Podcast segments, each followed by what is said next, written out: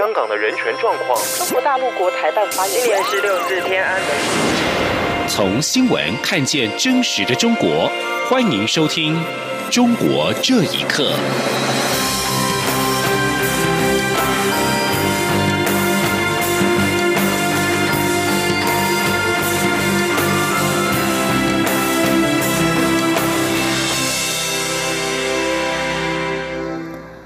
各位好，欢迎收听《中国这一刻》。大陆委员会副主委邱垂正今天接见美国进步中心访问团时表示，台湾站在对抗中共独裁集权的最前线，赢得国际社会的认同是基于共享自由、民主、普世价值。中共一贯平视蛮横打压或金钱收买，得不到国际的尊重。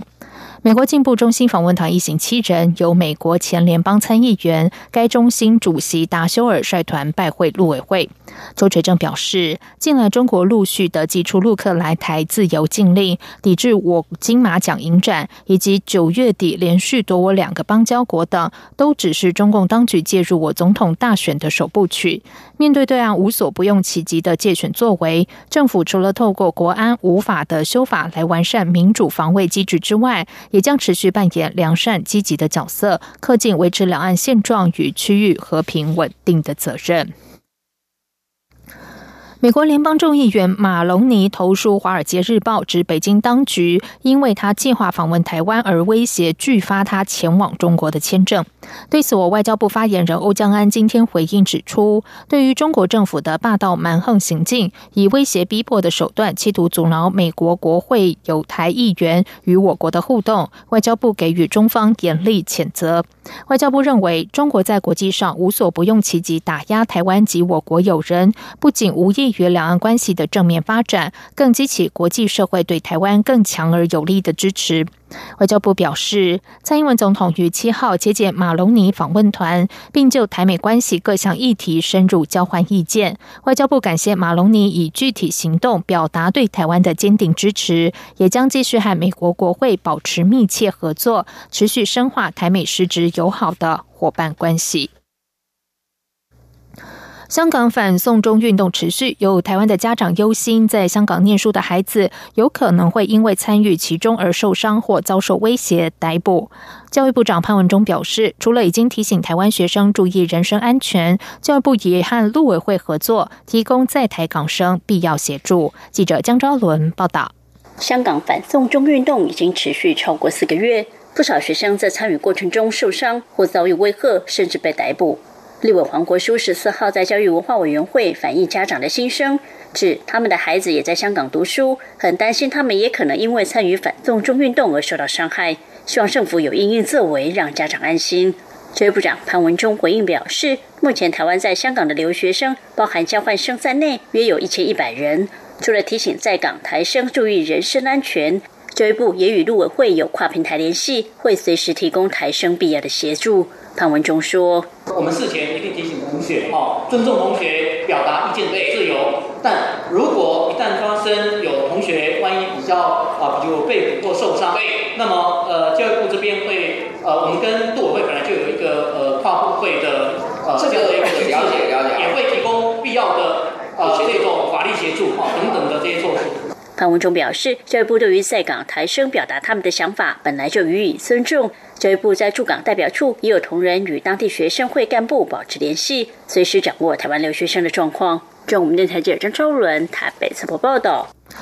香港反送中运动至今已经持续超过四个月，香港社会出现了激烈对立。香港有几十位银发族上周末在远景总部外静坐四十八小时，声援年轻人的抗争，抗议他们认为的警方暴力执法、滥报和滥捕，并要求成立独立调查委员会。请听以下的报道。香港银发族十号发起警总静坐四十八小时活动，这场活动原本预计不会超过三十人参加，因此没有申请不反对通知书。在香港，三十人以下集会不需申请不反对通知书。不过，从当天下午开始，便有超过五六十人在警总外的天桥下聚集。警方曾提醒银发族或许会被检控，不过许多银发族表示已经做好被拘捕的准备。十二号晚上八点以后，有越来越多的市民加入，至深夜时分，警总外天桥底下有数个帐篷已搭好，现场可见近百名银发族、市民及义务急救员在场静坐，有市民则纸鹤为年轻人及银发族送上祝福。天桥底出现纸鹤墙，还有多箱粮食和饮水等物资。陪伴妈妈来参加静坐的张小姐在现场当义工。她谈到港府可能会继续推动紧急法时，表示尽管她个人很担忧，但是这并不会阻止她和许多的香港人上街表达诉求和权利。张小姐说。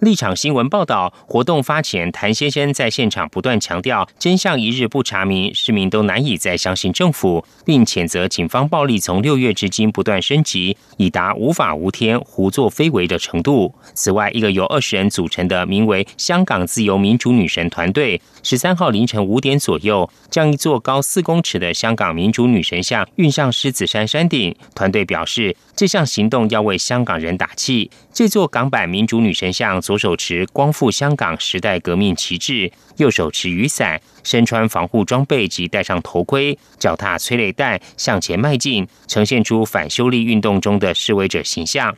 根据头条日报十四号报道，民主女神像今天上午已经被拆除，目前倒在地上，塑像上还留有红色喷漆。央广新闻整理报道。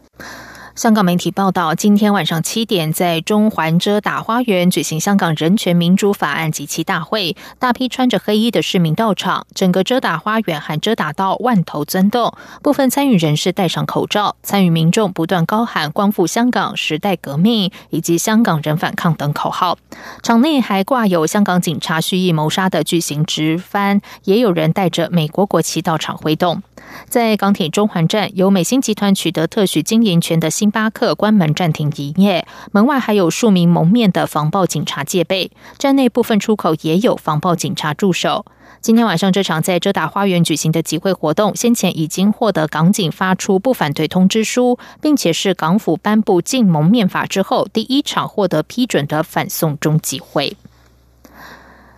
中国近年来不断利用经济力来控制全球政治叙事，逐渐引发国际社会的反弹。NBA 因为火箭队经理支持香港抗议的言论遭到中国抵制，香港电竞选手因为受访时高喊“光复香港，时代革命”而被禁赛。专栏作者提醒，中国正在扩大自己在全球的影响力，甚至企图以威权取代民主。西方社会要开始警惕。请听以下的报道。香港反送中运动被看作是在二十一世纪中国集权统治和西方自由民主体制相遇交锋的战场，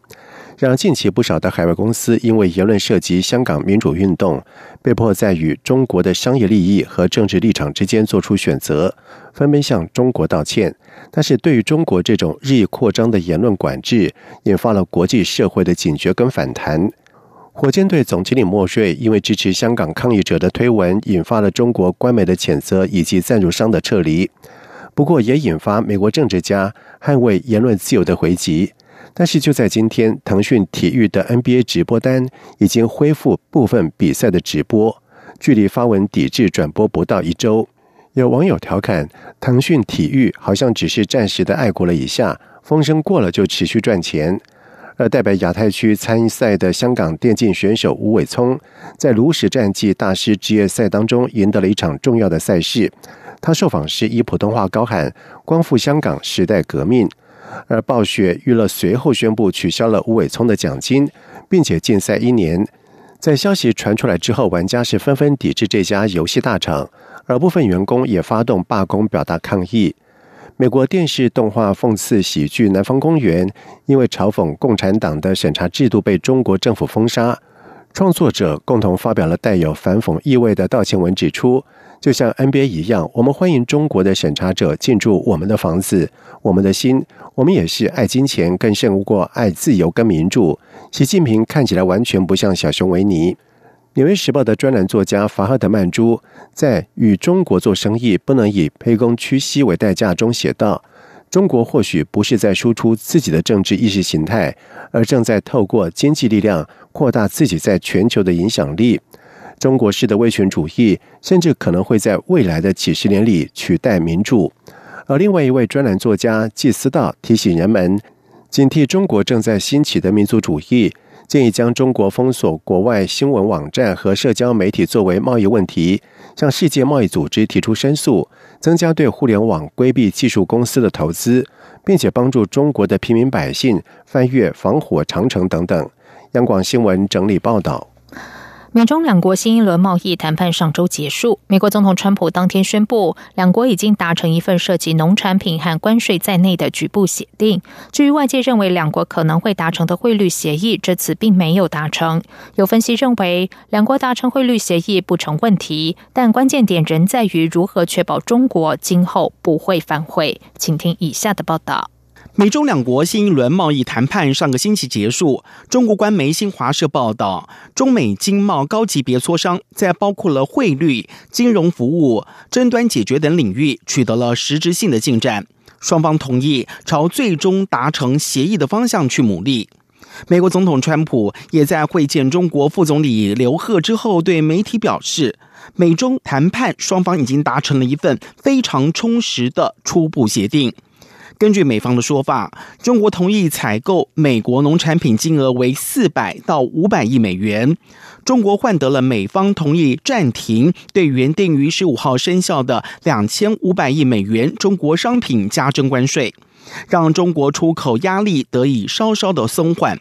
此外，根据了解，双方这一次并未能够达成汇率协定。但美国财政部长梅努钦表示，相关的谈判几乎已经完成了。对此，中国金融学者贺江斌认为，双方希望在这个时候达成所谓的迷你协议，是因为他们都不急于签署一份全面协议。他说：“双方最大的利益共同点就是都不能达成全面协议，双方都是必须得拖，双方拖，但是他又不能跟你说是拖，但是双方都不能把这个责任揽到自己身上。”贺江斌补充，民主党目前主导美国众议院，因此川普不愿意为了尽早结束贸易战，对中国政府进行结构性改革的要求做出过度的让步，以免造成不必要的国内政治风险。华盛顿资讯与战略研究所所长李恒清分析，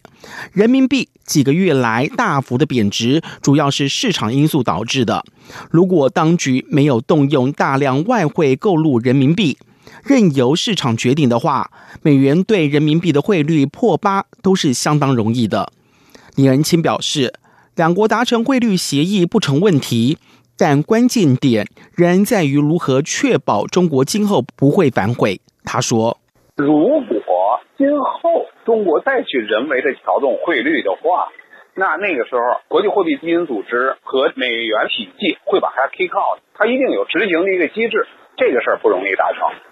李恒金表示，中共将于近日召开十九届四中全会。届时会对中国国家领导人习近平过去七年的执政表现进行总结。刘贺此行的首要目的就是要暂缓下个星期即将上调的中国商品税率，让习近平开成会。央广新闻整理报道。美国总统川普上周口头宣布，美中已经达成第一阶段贸易协议，但是并非书面文件，因此双方还需要历经一段时间才能敲定最后的书面协议。彭博社今天引述熟悉内情的人士报道，中国方面想要在与美国签署第一阶段的书面贸易协议之前，举行更多的双边会谈。